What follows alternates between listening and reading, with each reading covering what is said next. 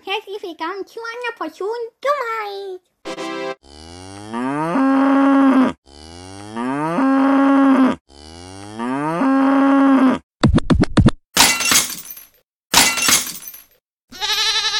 Yay!